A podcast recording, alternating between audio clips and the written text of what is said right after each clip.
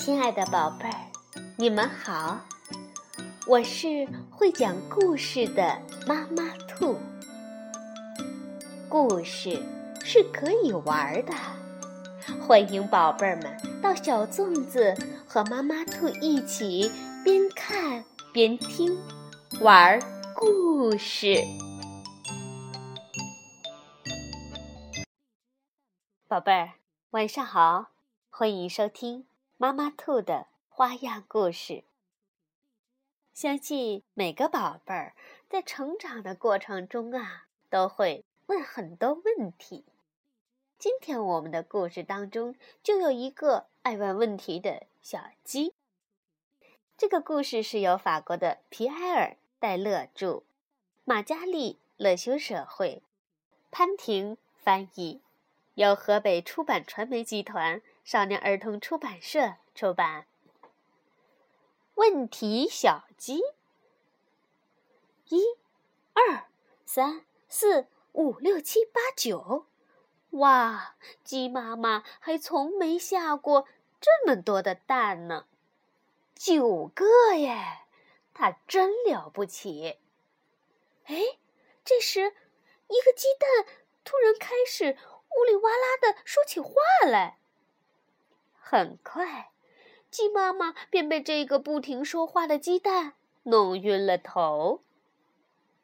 鸡妈妈虽然很辛苦，可是当小鸡们破壳而出的时候，所有的疲倦都被鸡宝宝们降生所带来的喜悦冲淡了。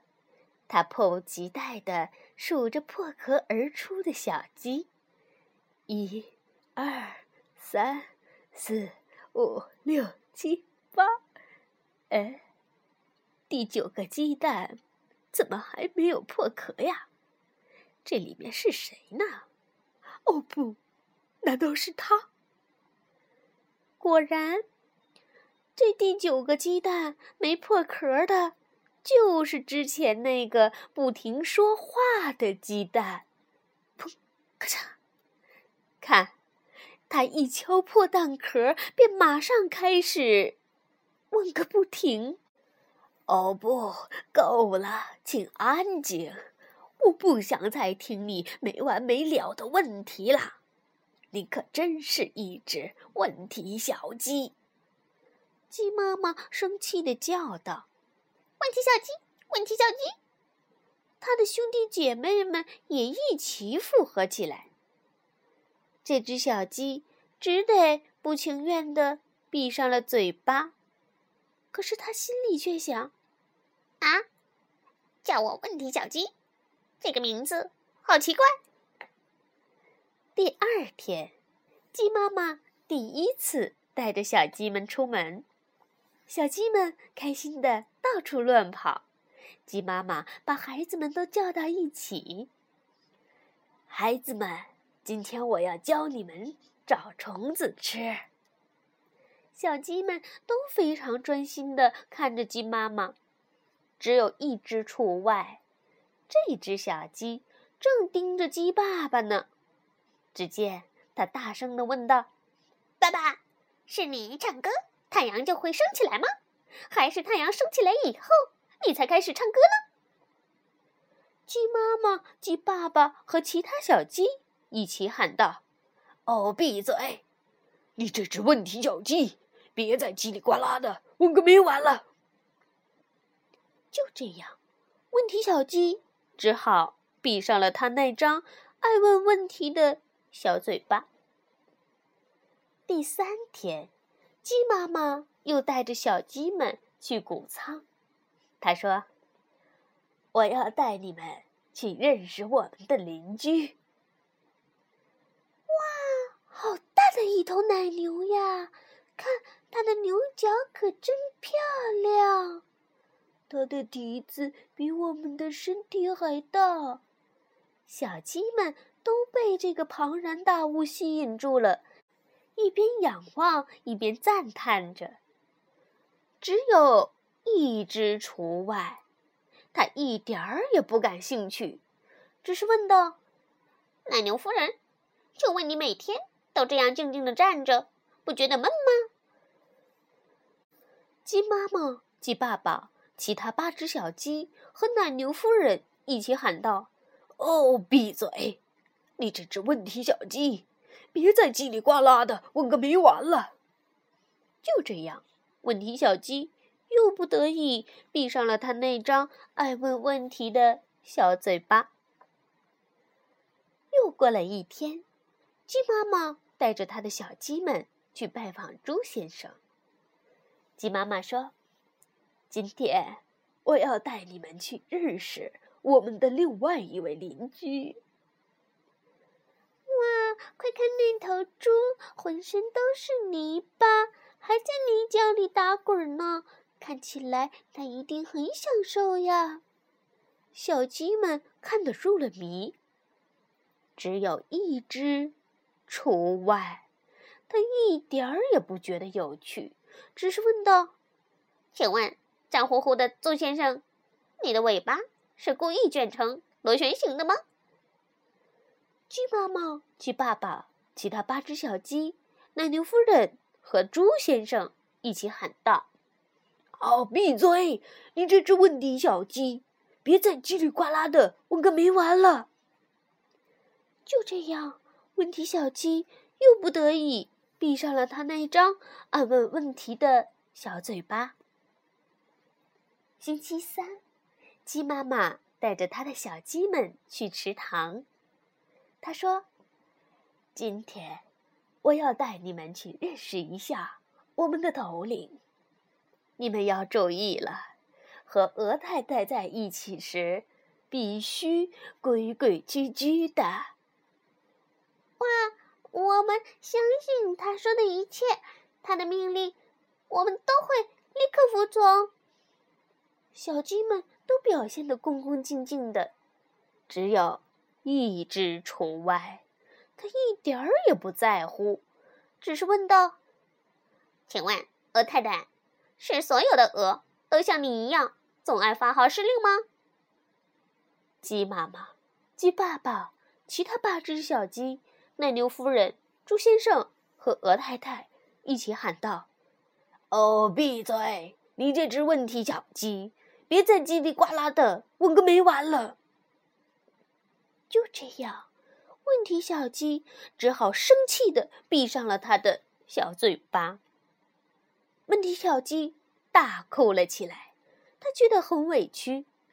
哎，够了！我不喜欢被你们叫做问题小鸡。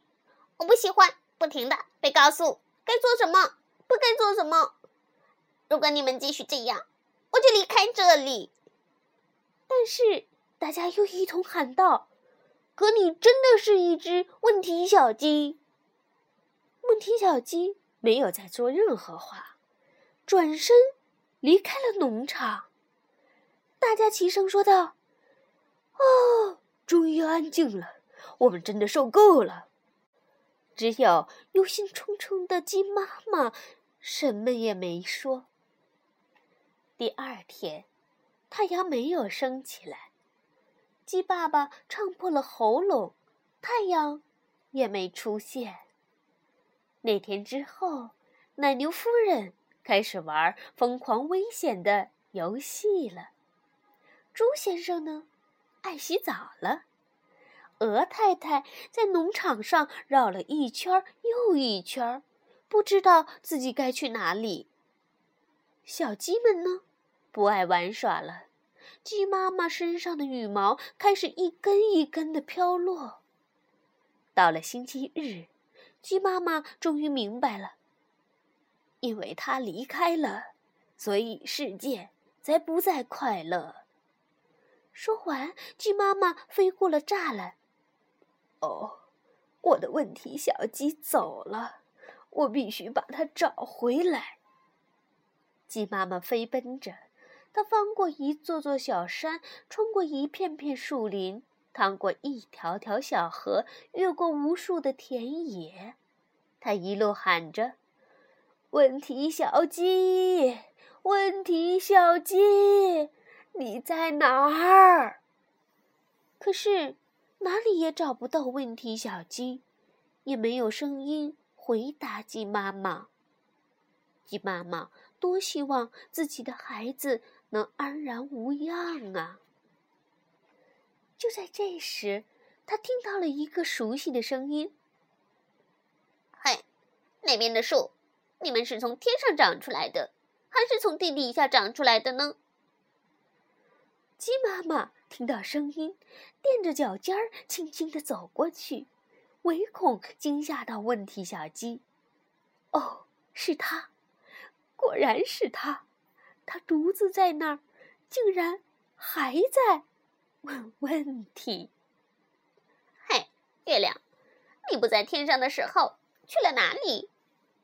天上的云朵，你们知道风会把你们带去哪里吗？还有绵羊，你们的毛被剪掉后还能长出新的吗？你呢，太阳？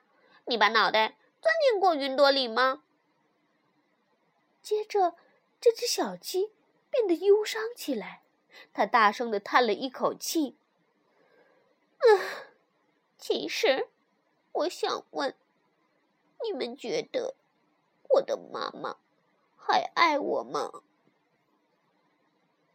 爱，我亲爱的小鸡，我当然爱你了！鸡妈妈大喊着，张开翅膀飞奔过去，将它的小鸡宝宝紧紧的抱在了怀中。我很抱歉，请原谅我。你当然可以说话，可以让大家听到。哦，我以前不明白这些。也没能理解你。我爱你，而且一直都爱你。我非常非常希望你能回家。真的吗，妈妈？没错，但有三个条件。鸡妈妈看着他的小鸡，微笑着说：“以前我们只能听你说。”但是，其他人也可以说话。第一条，就是你必须学会保持安静，因为你还有很多伙伴，应该让每只小鸡都有说话的机会。第二条是关于你的那些问题，呃，能够提出问题很好，但你应该先学会观察。也许你会发现，答案已经在那里了。如果不是这样的话，你就必须找出答案，而且我们会和你一起找的。那第三个条件呢？问题小鸡继续问：“继续保持提出问题和聆听答案的好习惯，那样你会懂得更多。”长得更快，而且我们大家都会有收获。好的，妈妈。问题小鸡挺着胸，昂着头，让自己看起来尽可能高些，然后说：“我同意，不过我也有三个条件。”哦，是吗？鸡妈妈咯咯的笑了起来。是什么呢？第一条，我不想再被叫做。问题小鸡了。第二条，嗯嗯嗯，还有第三条，嗯嗯，第三条，妈妈，我也不知道是什么了。好吧，那就是第一条了。鸡妈妈亲切地说：“我亲爱的孩子，我们回家。”当他们走在回家的路上时，天亮了。太阳升起来了，雨水填满了水坑，风儿吹走了云朵。这个喜欢问无数问题、曾经被大家排斥的问题小鸡，它的世界又开始精彩起来了。现在，问题小鸡依旧不停地问问题，只是它学会了。聆听，理解，他渐渐的长大了，还改了名字。他有了一个可爱的新名字。每当他介绍自己时，都会很高兴地说：“你好，我叫开心小鸡。”好啦，宝贝儿，问题小鸡的故事是不是很有趣呢？你有没有在问题小鸡的身上找到自己的影子呢？晚安，宝贝儿。